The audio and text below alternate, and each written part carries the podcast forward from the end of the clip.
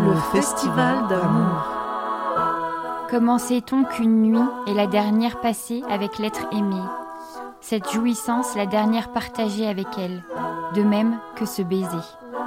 Pour ce nouvel épisode de l'Affranchi Podcast, nous recevons Fanny Chiarello et Wendy Delorme à l'occasion de la parution de leur ouvrage L'évaporé aux éditions Cambourakis.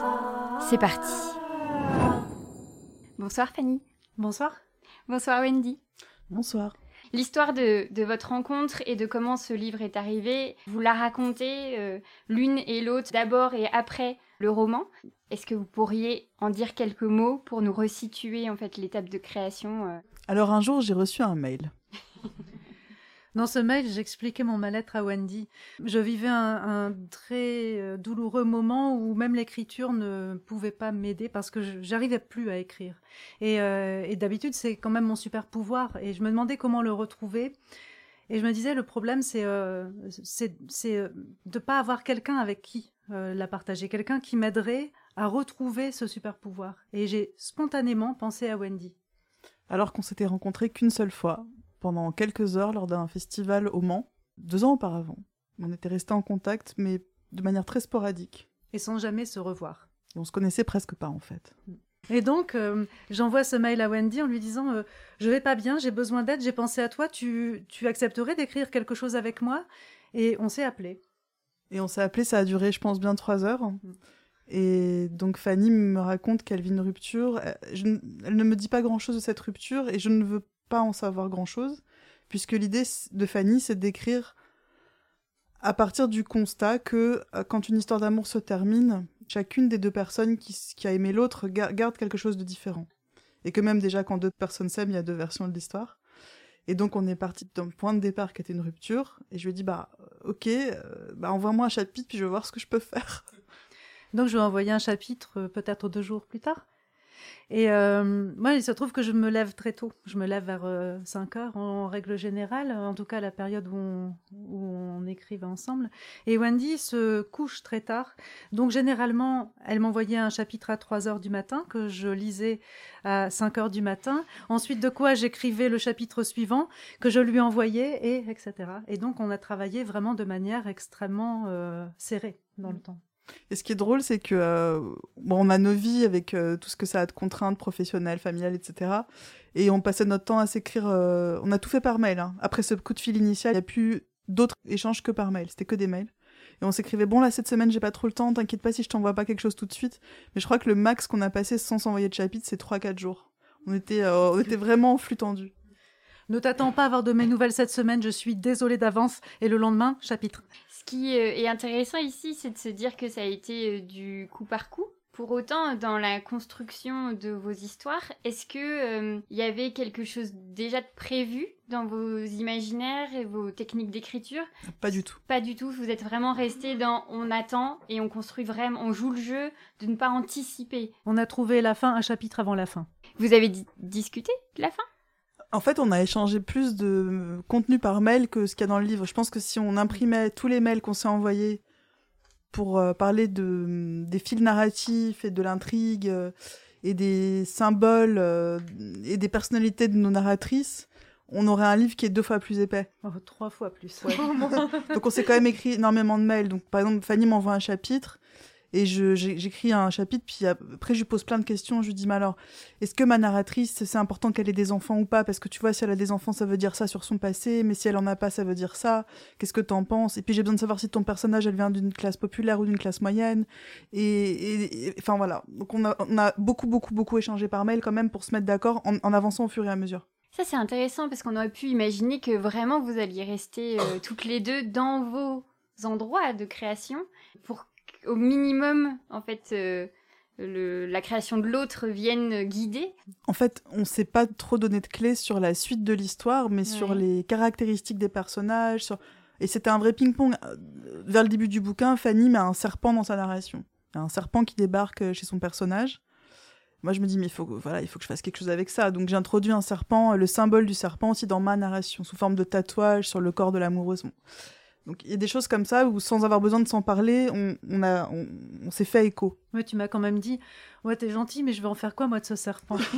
Parce qu'en gros, au début, c'était au tout début, maintenant, c'est à la fin du, du roman, parce que c'est le, le seul chapitre qu'on ait bougé, le seul passage d'ailleurs, pas le chapitre entier qu'on ait, euh, ait euh, bougé. Mais, euh, mais c'est vraiment le personnage se réveille avec un serpent, un boa constrictor allongé à côté d'elle. Et c'est, vrai que c'est pas forcément facile de rebondir là-dessus quand on est dans une narration plus introspective. bah, ça faisait comme un ping-pong, mais parfois Fanny des balles avec un effet tu vois. Genre, euh, tu dis, mais comment je vais rattraper ça Et non, mais ça marchait. Mais ça devait être euh, de cette, euh, en effet, une certaine excitation de lire, d'être où est-ce qu'elle va m'emmener, est-ce qu'il y a des petits jeux qui se mettent en effet en place d'un chapitre à l'autre? Oui, c'était passionnant. Et en même temps, parfois, c'était, c'était, j'avais une espèce d'appréhension je me disais, j'espère qu'elle va pas aller dans cette direction-là parce que j'aime pas du tout, je, je suis pas prête. Mon personnage était pas prêt à ce que, par exemple, le, sien pense plus à son ex qu'à mon personnage. Ça, c'était vraiment dur. Non, mais parce que moi, je suis partie dans un truc à la Amélie Nothomb. Je me suis dit, si mon personnage est parti, c'est forcément qu'elle a un trauma dans le passé, et donc je vais aller chercher une histoire dans son passé. Et donc, toute la première partie, même, enfin, toute, toute ma, mon intrigue à moi, de mon côté, de mon personnage, c'est comment euh, résoudre, résorber ce, ce, fantôme du passé, quoi. Et ça, a finalement pas grand chose à voir avec la personne qu'elle a quittée. Parce que je pouvais pas. Non, mais Fanny, excuse-moi, je pouvais pas t'avoir quitté pour des, pour des défauts que tu aurais que je connais même pas. Enfin, tu vois. Euh, je, je me voyais pas bitcher sur. Enfin, je, je, voyais pas de raison pour laquelle mon personnage aurait quitté le tien. Ça pouvait pas être une raison qui était liée à, la personnalité de ton personnage bah, euh, que je connaissais pas. Comment quitter quelqu'un comme ça Oui, voilà. Et je me disais, ça va être nul si j'écris oui, alors euh, elle, elle veut pas que je fume. Alors oui, bon, il y a ça dans le roman aussi, mais. Tu claques la porte, tu t'évapores pas, quoi. Oui, et puis en plus, la situation de départ, comme donne Fanny, c'est on ne sait pas pourquoi elle est partie, donc moi je dois résoudre un mystère. Mm. Tu vois donc le mystère, ça peut pas être un truc trivial de on s'entendait pas, on n'était pas compatibles, elle est bélier, je suis gémeaux, enfin tu vois. vous vous êtes imaginé Je sais même Quel pas signe quoi euh, vos personnages Vierge, et toi? Lion. oh, sans blague. Parce qu'au début, vos écritures, en effet, elles sont serrées autour de, de chacune des personnages. Euh, quelque chose de euh, euh, donc Fanny, Jenny, qui est dans son mal-être, en fait. Mais pour autant, euh, elle est en train de la première page, les, premiers mots que tu nous écris, c'est elle sort de l'apnée. Elle, commence en fait à se dire bon, c'est l'étape d'après en fait ma stupeur totale d'avoir été quittée au milieu de la nuit et de pas savoir ce qui s'est passé, où elle est, etc. Tandis que toi, Wendy, avec Eve, en fait, on va la, on va la suivre sur des moments et des précipitations de décision par rapport à son travail, par rapport euh, à, sa façon euh, de vivre pendant un court moment avant qu'elle s'enferme chez elle. Comment on écrit des ruptures, des sentiments de dévastation totale, euh, sans se perdre aussi dans les souvenirs, dans le passé qui revient, dans... Ça, c'est... Enfin, puisque là, ça fait trois semaines qu'on parle beaucoup de ça, euh, il y a quelque chose de, des matériaux de soi, j'ai l'impression qu'ils peuvent être assez impressionnants, mm. en fait. Bah, Fanny, elle était dedans quand on a commencé à écrire. pour moi, c'était facile. Fanny, était en pleine rupture, donc euh, moi non. Par contre, euh, je crois euh, trois semaines après qu'on ait fini la version 1 du manuscrit, j'ai vécu une rupture assez soudaine, après une relation qui avait duré trois ans. Et aujourd'hui, cette personne et moi, on est très amis. Et, voilà, c'était une bonne décision à prendre, mais c'est arrivé de manière très soudaine. Et donc, dans la version 2, j'ai intégré des, choses de l'ordre des, émotions que je ressentais à ce moment-là. Il y a la scène, par exemple, où ma narratrice euh, dit qu'après une rupture, son appartement est comme piégé de petites bombes. C'est-à-dire, on va retrouver sous une pile de t-shirts le t-shirt de la personne aimée, des mois après. Où on va euh, tomber dans une trousse de toilette euh, qui date des dernières vacances sur sa brosse à dents. Et elle, ramasse ces objets, elle, les met dans une boîte et ça fait comme un, petit linceul ou un, un petit mausolée. Et, ça, c'est ce que je vis à ce moment-là, en fait. Donc j'ai injecté du réel a posteriori. Hmm. Alors que Fanny était dans le réel au moment où on écrivait. Hmm. Mais d'être vraiment la matière de son écriture, Fanny, c'est. Enfin, il y a un process euh, qu'on peut entendre et comprendre, d'aller vraiment au plus profond, en fait, de ce qu'on ressent et de donner comme ça à un autre personnage. Ce qui aide, c'est vraiment le fait de. Euh, de dire c'est de la fiction. Parce hmm. que ça, ça n'en est pas Au début, c'est pas du tout de la fiction, et puis ça en devient. Parce que mon personnage, euh, au début, c'est moi, dans une maison qui est la mienne, dans une ville qui est la mienne, etc. Et dans une vie qui ressemble beaucoup à la mienne. Et forcément, Wendy m'emmène vers autre chose. Elle décale complètement mon personnage, et je suis obligée de, composer avec, euh, avec les éléments fictifs euh, qu'elle apporte au texte. Et, donc, ça devient de la fiction. Et, et pour moi, euh, c'est la libération et c'est ce que j'attendais, même si au début je lutte un peu. Au début, je, je, me dis euh, Ah, mais non, l'évaporée, elle n'est pas du tout comme ça, elle ferait jamais ça, elle dirait jamais ça. Non, non, elle m'aimait vraiment. Et, après, je me dis Mais non, en fait, moi, c'est Jenny, moi, c'est pas Fanny. Et, euh, et Eve, c'est pas l'évaporée de mon réel. Donc, c'est exactement ce que j'attends, c'est d'être déplacée de, de ma douleur pour aller vers quelque chose qui est de l'ordre de la maîtrise. La fiction, c'est de la maîtrise. C'est maîtriser euh, le, le, euh, le, réel qui est profus et qui, qui nous échappe. Et là, soudain, on a les paramètres et puis on fait ce qu'on veut. Et j'attendais ça. Ça n'a pas été facile de l'accepter, mais ça m'a vraiment aidé à mettre euh, la rupture à distance et puis à, prendre le dessus, en fait. Mm. Mais c'est drôle parce que j'ai appris pendant les, les entretiens avec les libraires euh, finalement, presque huit mois après euh, qu'on ait fini d'écrire, j'ai appris ça, euh, que tu étais déstabilisée par le fait que mon personnage ressemblait pas du tout à la personne qui était partie dans ta vraie vie.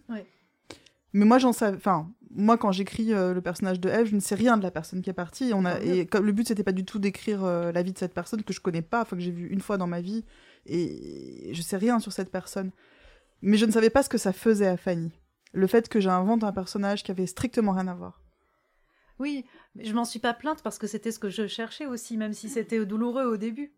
Et je me moquais de moi-même, et ça, c'est vraiment super quand on arrive à mettre euh, la distance de l'humour entre euh, sa douleur et soi-même. je, vais donc vous lire un petit extrait euh, qui, est, dans le premier chapitre. Donc on est vraiment à la deuxième qui, qui témoigne de, l'autodérision dont elle fait preuve au fin fond de l'abîme de la souffrance de la rupture. oui.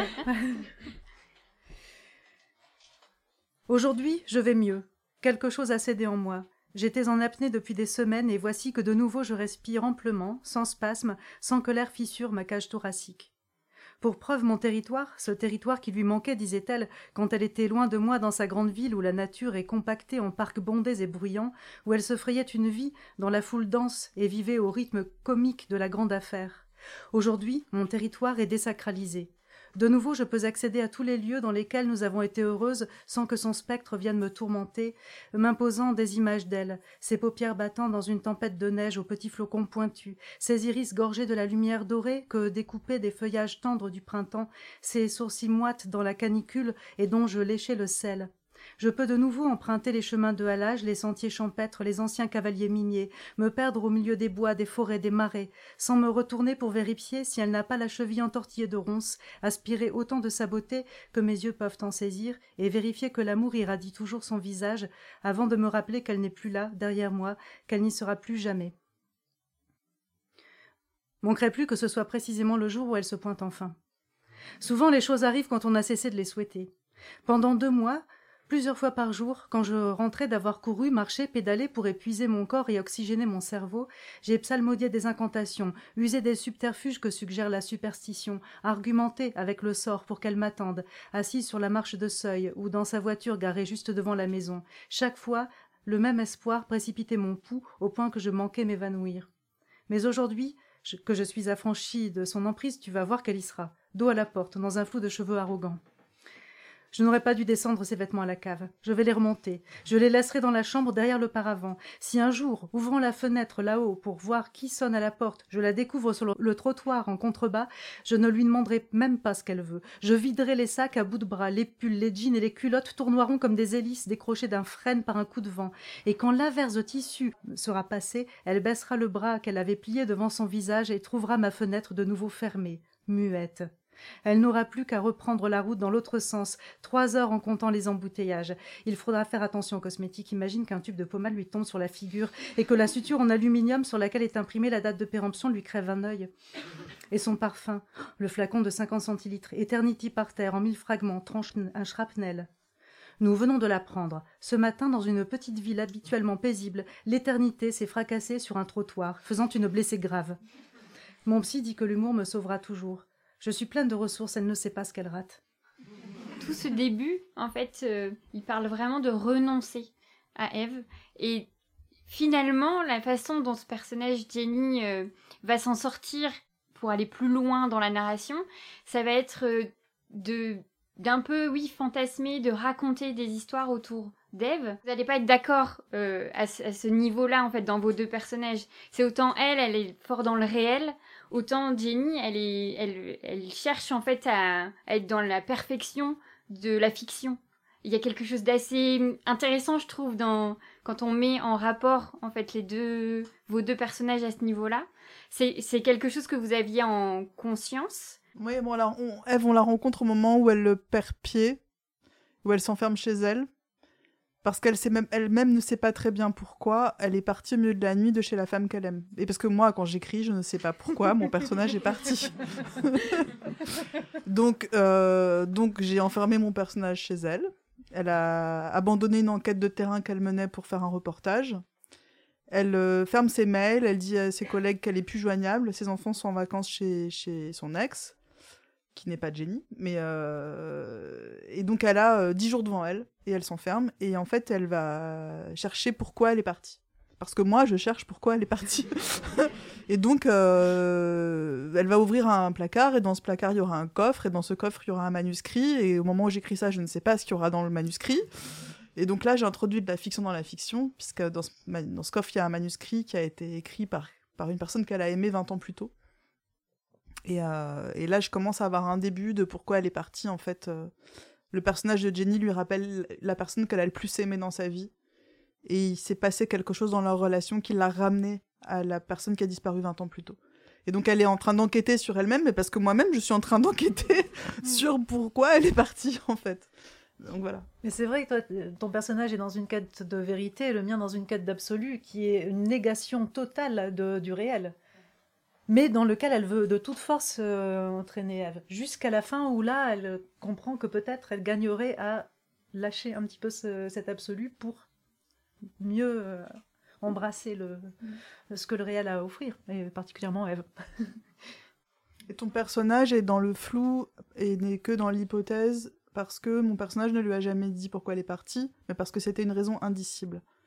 Euh, c'est lié à son passé, elle, elle pouvait le raconter à personne, ça la mettrait trop en fragilité. Et donc, forcément, ton personnage, il est, elle est obligée d'inventer des hypothèses et de d'inventer des histoires de pourquoi elle est partie. J'ai jamais dit que tu m'avais aidé hein, à me débarrasser de l'absolu et de, mon, de ma tendance à, à la fiction.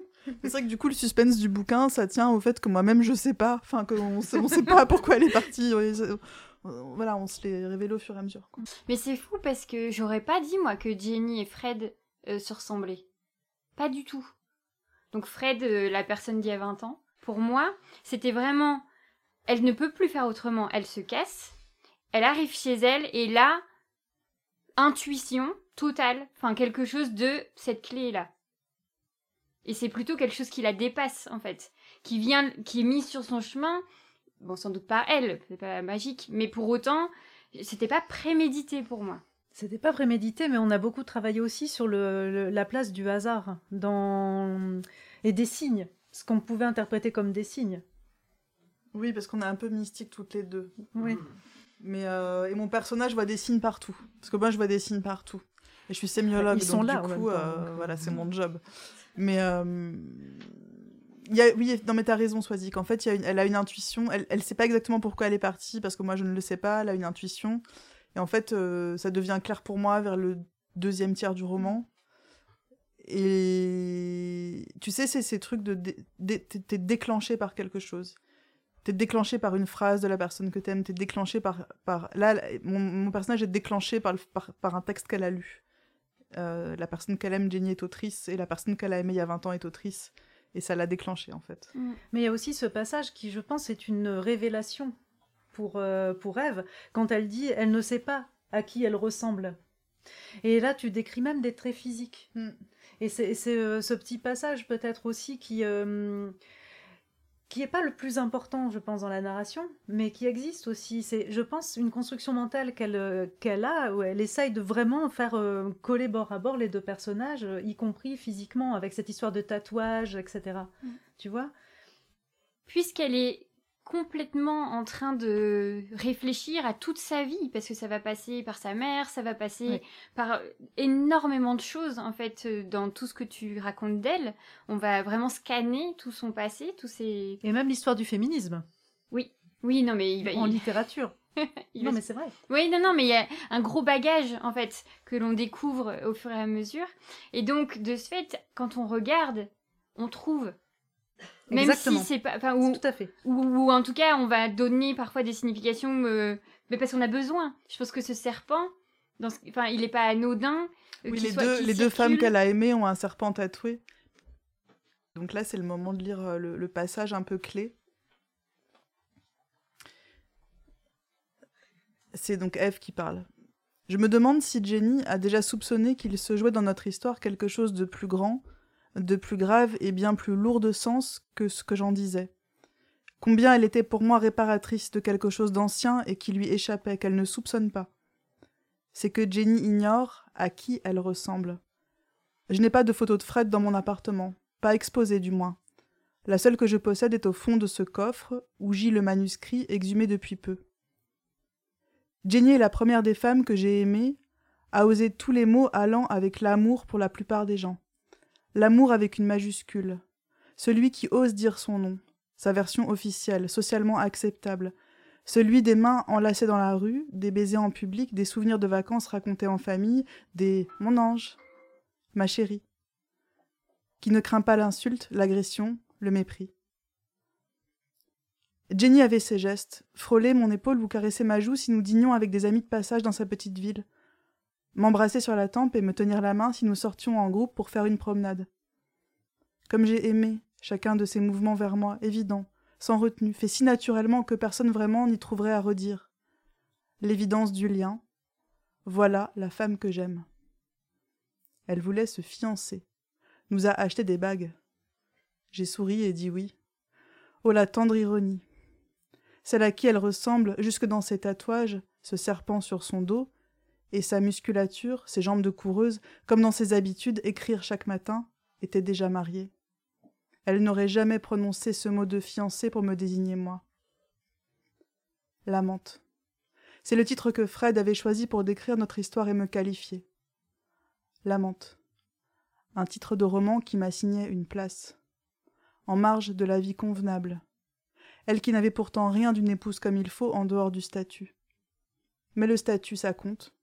C'est ce qui peut, à terme, effacer du réel, disperser toute trace d'amour illégitime, vécu dans le frisson comme une pomme interdite dont on cache le trognon. Les albums de famille ne racontent jamais combien madame était amoureuse de cette femme qui restera toujours sans nom et sans visage, loin du cadre et hors champ. Une dame de compagnie, une amie charitable qui n'a jamais trouvé chaussure à son pied, une ancienne étudiante. Je voulais faire partie de l'histoire officielle, mais c'était impensable. J'avais rêvé trop haut. En effet, l'histoire entre Fred et Eve, elle prend une place très importante. Euh, elle va mettre longtemps à y retourner, relire le manuscrit, se re-questionner sur sa place dans cette histoire. Ce qu'on remarque de ce fait, puisque tu le disais, le personnage de Jenny écrit un journal sur lequel euh, Eve va tomber, de faire une sorte de mise en abîme d'écriture à plusieurs degrés différents c'est quand même euh, un jeu assez euh, précis, en fait. Risqué. Et risqué quand ils perdent. Quand on lit, en fait, il y a un truc un petit peu impressionnant de se rendre compte qu'en fait, c'est des histoires qui sont dans des histoires, qui sont dans des histoires, qui sont dans des histoires. Et que tout tient. Et que tout ça, en fait, toute cette histoire, euh, cette évaporation vient d'une interprétation. Bah, c'est un tout petit malentendu en fait à la base. C'est incroyable. Non mais c'est fou quand même de s'être dit on va à l'intérieur passer par l'écriture. C'est une énorme place en fait l'écriture. Hmm. De, sur vos deux personnages. Oui, parce que mon personnage va retrouver un manuscrit dont je vais mettre des extraits dans les chapitres de mon personnage. Alors ça passe en italique, donc euh, et puis elle, elle dit, euh, elle dit qu'elle ouvre le coffre, qu'elle lit le manuscrit, puis bim, on a, voilà, donc euh, parce que j'ai un côté prof, donc c'est scolaire. vous me suivez. Fanny, par contre, elle, euh, elle met des extraits de son journal intime. Oui. De son personnage, mais qui est aussi son vrai journal intime, je l'ai appris hier. Oui, c'est vrai. mais euh, retouché pour euh, que ça puisse vraiment bien se fondre dans le texte. Sachant que c'est à cause de ce journal intime qu'il y a eu un malentendu mais dans la narration, pas dans la vraie vie.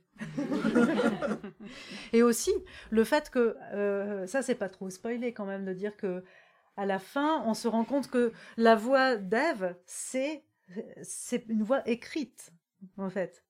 Elle, elle a décidé de prendre euh, bah, de d'écrire son journal, enfin d'écrire, d'écrire Ouais, et l'histoire. ben ça, je- j'en étais pas très sûre. Si si. Si, si, il y a un passage où mon personnage, elle s'enferme, euh, elle s'enferme chez elle et elle se met à écrire dans son cahier, qui est normalement son cahier de prise de notes de journaliste quand elle va faire du terrain. Et elle, euh, elle prend le cahier à l'envers, elle le retourne Mm. et elle va écrire sur euh, bah, l'autre côté du cahier. Et elle va écrire ce qui est en train de se passer, pourquoi elle est partie. Elle va retracer les dernières semaines après, la- après qu'elle est partie de chez Jenny au milieu de la nuit, pour se rendre euh, l'histoire intelligible à elle-même. Mais parce que j'aime bien quand j'écris qu'on sache pourquoi le personnage raconte et sur quoi il écrit. Donc j'ai- j'aime bien passer par euh, l'idée que le personnage écrit son journal intime ou que le personnage écrit une lettre à sa mère. Ou, euh, Et donc c'est très drôle, c'est qu'en fait le personnage d'Ève a la même démarche que moi, Fanny, pas Jenny, euh, qui est d'écrire pour comprendre ce qui lui arrive. Mais c'est assez un- intéressant de voir que malgré tout, malgré vos différences et vos différents univers, vos différentes écritures, euh, il y a quelque chose quand même d'un fil commun euh, autour de ça, du journal. Moi, tout de suite, j'ai une autre scène qui me vient en tête avec euh, Élise, la personne SDF, où à un moment donné, il y a un suspense, où en fait, il y a une petite phrase, je pense que ton personnage dit juste « et elle est là ». Oui. Et là, moi, à chaque fois, il y a une sorte de... T'as cru que c'était Jenny. Ah, mais j'étais persuadée. Tu sais pourquoi t'as cru que c'était Jenny? Parce qu'on a bien fait notre boulot d'écrivaine. on, a, on a planté une image dans la tête du, dans la tête du, du lectorat un chapitre avant. Et l'image, c'est Jenny qui pleure, le crâne entre ses mains, devant ses amis Zia et Annie. Et elle décrit, elle dit qu'elle prend son crâne entre ses mains, elle a le crâne rasé. Mm. Et mon personnage, et ça c'est, ça semble anecdotique cette phrase où elle dit je pleure la tête entre mes mains. Mais le personnage d'Élise qui arrive dans le chapitre d'après, euh, un ou deux chapitres plus tard dans ma narration, euh, on le trouve, on la trouve assise sur le palier, la tête entre les mains, et elle a le crâne nu. Mais parce que des fois il faut être, euh, il faut être dans l'évocation d'un truc plus que dans l'explication. Mais ça j'ai appris ça avec Fanny. Moi j'ai tendance à être très didactique et avec Fanny j'ai appris à que des fois il faut juste planter une image et quand tu la réutilises deux trois chapitres plus tard, hop ça forcément ça ça revient. Et donc euh, c'est génial de se dire euh, qu'en fait dans toute votre euh, dans tout votre travail, dans tout ce que vous avez réussi à insérer, ben on est on est baladé quoi, on est complètement. Non, mais on a fait ça bien, on a fait ça en mode scolaire, c'est-à-dire qu'à un moment donné, j'ai fait un résumé de, de tous les chapitres de Fanny en me disant, ok, dans le chapitre 1, elle parle des gants qu'elle a offerts à Eve à son anniversaire, donc moi, il faut que j'en reparle des gants. Euh, elle parle d'un serpent, c'est bon, j'en reparle dans tel chapitre. Tu vois, bah, parce que c'était hyper important que ça se fasse écho euh, et, que Mhm. les, et que les images correspondent et que... On a vraiment fait ce boulot à deux de, de chercher les images et les symboles pour que, pour que ça se réponde, quoi. Sinon, bah, en fait, les- quand elle parle des gants qu'elle m'a offert à mon anniversaire, si moi j'en reparle pas, C'est l'inverse. euh, Qui veut voir, qui veut la vérité hein, euh. Ah oui, c'est les gants que je t'ai offerts et qui Ouais, étaient trop petits bien. pour toi et que du coup tu continues à les mettre quand même parce que voilà, oui, oui, c'est Ouais. ça. Aïe, aïe, aïe. Je ne me serais pas trompée de taille, moi.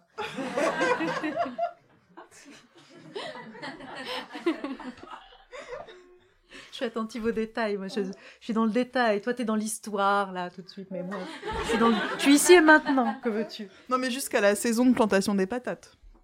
Parce qu'en fait, euh, on a eu tout un délire, tout un Oui. débat, parce qu'en fait, Fanny, elle plante son potager dans la vraie vie, mais son personnage aussi. Et donc, elle sait quand est-ce qu'on déterre et qu'on repique les pommes de terre. Moi, je ne sais pas. Et donc, après, on se dit, mais alors, la, la ration, elle, elle dure sur une période de combien de temps? Alors, pour les patates, c'est ça, c'est pas possible, Wendy, ce que tu me proposes. Ce n'est pas crédible. Ouais, donc alors euh, du coup on s'est dit ok donc on est en- on est on est au printemps mais le printemps où il y a encore un peu de neige il fallait donc c'était vraiment le point de repère c'était la saison où on repique les patates enfin tu vois Ce qu'on remarque, euh, et notamment dans l'extrait euh, que tu as lu, quelque chose de vraiment dire, écrire, le lien, le, le principe du toucher, de la caresse, de l'accompagnement, les amis fort présentes, les, les textures. Enfin, il y a quelque chose, je trouve, de très palpable aussi dans vos personnages. Et ce qui m'a d'autant plus euh, touchée quand je t'ai lu, euh, Fanny, dans, ta lettre à la fin, où tu dis, euh, en parlant de Wendy, elle m'a aussi ramenée en douceur parmi les autres. Oui. Et c'est vrai que s'il y a quelque chose dont je peux parler là sur le festival, c'est vraiment ça, c'est de se rendre compte qu'en fait la douceur, la tendresse, c'est une solution. en fait, pour l'avenir. Hmm. Euh, parce qu'on imagine que cette lettre a pu être écrite à la fin, en fait, du projet, peut-être. Ça a été le cas, oui. Donc, c'est une, enfin, vraiment un résultat de toute cette expérience. Mais c'était déjà quelque chose euh, dans l'écriture. Donc, ton intuition. Oui. En fait, c'était déjà là un petit peu. Oui, oui, un peu, oui, c'est vrai. Mais ça, oui, ça, ça m'a vraiment, euh, ça m'a sauvé la vie cette écriture. Et euh, et le la, la complicité, le, le rythme d'écriture aussi qui, qui- parce que oui, il y a la douceur, mais il y a aussi le, je pense le la- cette reprise de contrôle par la fiction qui a été euh, vraiment salvatrice pour moi. C'est que mes journées étaient très remplies puisque tous les matins j'avais mon chapitre et que et que le, euh, ce qui dans le réel me posait problème n'avait plus vraiment de place. Ça m'a vraiment permis de prendre cette distance-là et c'est. Mais c'est effectivement, ça s'est fait avec beaucoup, beaucoup de douceur. Et euh, le, le simple fait que Wendy ait accepté de, faire cette expérience avec moi été euh, un cadeau très précieux. Puis c'est un truc d'attention portée l'une à l'autre parce que je pense que dans une phase de rupture et de disparition de la, enfin, de la personne que t'aimes qui va vraiment full camp et, puis du tout là, euh, on s'est retrouvés à faire très attention l'une à l'autre. Dans, alors on, s'est parlé que trois heures au téléphone, puis après on s'était que des mails et des chapitres qu'on s'envoyait. Mais tu vois, le ce que j'ai lu là, quand je dis euh, Jenny est la première des femmes à utiliser, à user des mots de l'amour avec un grand A. Elle posait euh, sa main sur mon épaule, elle avait tel et tel geste. J'écris ça parce que Fanny, à quelques chapitres plus tôt, décrit une scène avec un couple euh, en disant que ça, qu'elle a beaucoup de mal à regarder un couple avoir ces petits gestes l'une envers l'autre, qu'elle trouve ça à la fois, qu'elle trouve ça mièvre, et puis après elle se dit oui, mais si ça m'agace, c'est peut-être parce que ça me manque, parce qu'avec mon évaporé, euh, avec Eve, on faisait ça. Et donc, si j'écris ça, c'est parce que j'ai en tête que Fanny a écrit, a écrit là-dessus quelques chapitres plus tôt. Donc, on est, on, est en- on est dans un travail, on fait très attention à ce que fait l'autre. Oui. Et je pense que c'est une forme d'attention portée à l'autre qui vient peut-être euh, remplacer de, enfin, d'une autre manière l'attention qu'on se porte dans un couple. C'est vrai, oui, complètement. Hmm. Mais d'ailleurs, il y avait quelque chose de, de- de cet ordre-là, c'est de vivre un un- une, une autre rupture que la mienne, et avec à chaque chapitre l'espoir qu'il y ait une espèce de lumière qui arrive dans la vie de mon personnage. Mais vraiment, c'est c'est drôle et en même temps, ça c'est un peu risible, mais c'est vrai. Plus tu, tu éloignais ton personnage du mien en, en allant vers le passé, plus je me disais, et moi là-dedans Mais euh, mais il y avait vraiment ça en fait. C'est euh, on, on le vivait avec elle aussi peut-être. euh. Bah, je pouvais pas écrire sur ton personnage parce que je, je, enfin. Hmm. En fait, les rares moments où je parle de ton personnage, c'est à partir de choses dont tu m'as donné des éléments. Tu vois? Quand je la décris physiquement, je décris quelqu'un qui te ressemble un petit peu. Quand, quand je décris euh, une réaction qu'elle pourrait avoir devant une racine de curcuma trop chère euh, euh, rue Daguerre à Paris, dans le marché un peu touristique, j'ai compris un petit peu ton personnage. Je me dis, ok, elle cultive elle-même son jardin. C'est sûr que si elle fait ce marché dans cette rue-là de Paris, elle va hurler devant les prix. Mais il y a eu quelques mais, super mais intuitions j'ai trop peu d'éléments. Le, le- le passage qui m'a fait beaucoup rire, c'est quand tu dis euh, que tu euh, que, donc Eve a aidé Jenny à, à désherber et que et qu'il faut pas appeler les mauvaises herbes des mauvaises herbes, mais qu'elle les elle les arrache quand même. Et ça fait effectivement partie des euh, des quelques contradictions qu'on peut avoir quand on a un potager. C'est-à-dire que on, on s'excuse auprès des pissenlits, mais ça leur fait une belle racine, quoi. Enfin, on les arrache quand même.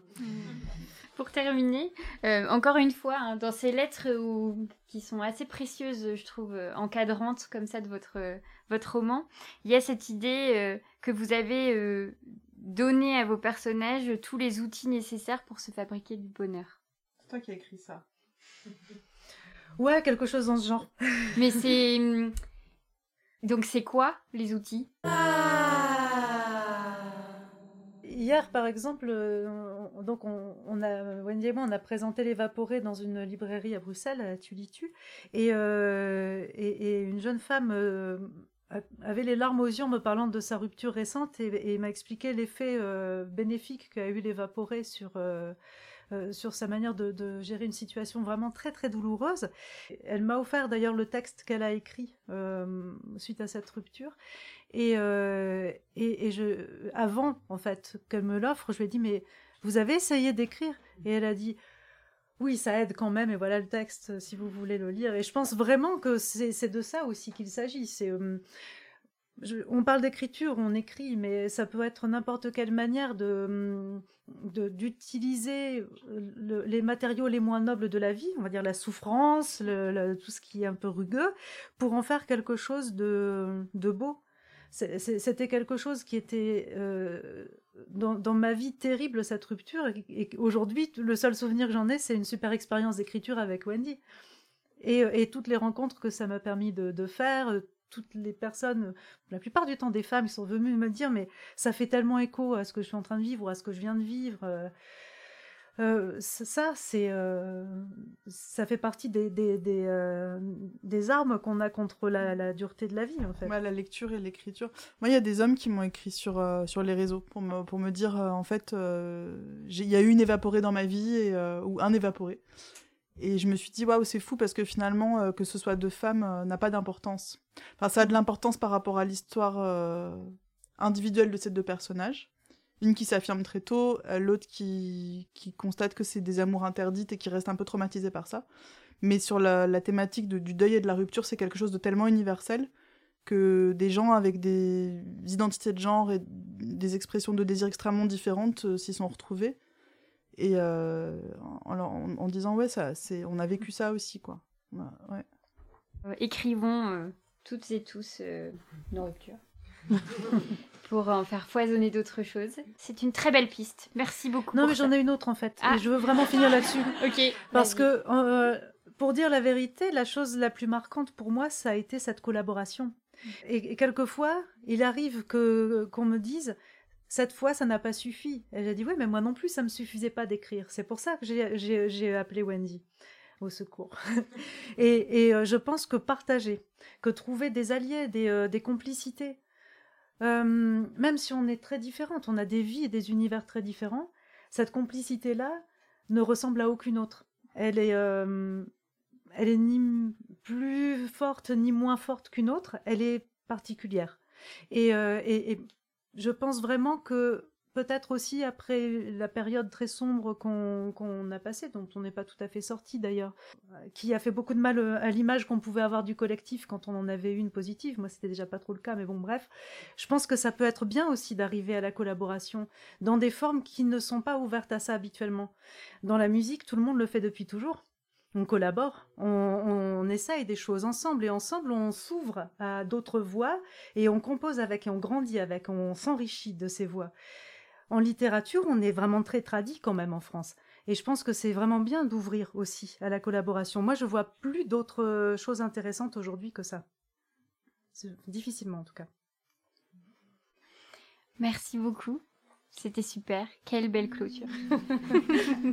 merci Fanny. Merci Wendy. Merci, merci à toi. Alors, heureuse? Vous venez d'écouter un nouvel épisode de l'Affranchi Podcast en compagnie de Fanny Chiarello et de Wendy Delorme à l'occasion de la parution de leur ouvrage L'évaporé aux éditions Cambourakis.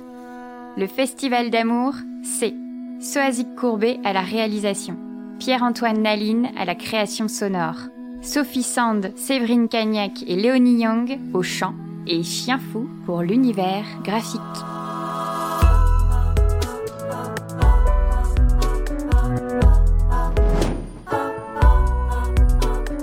Si tu réalises que la vie n'est pas là, que le matin tu te lèves sans savoir où tu vas, résiste, prouve que tu existes avec l'affranchi podcast.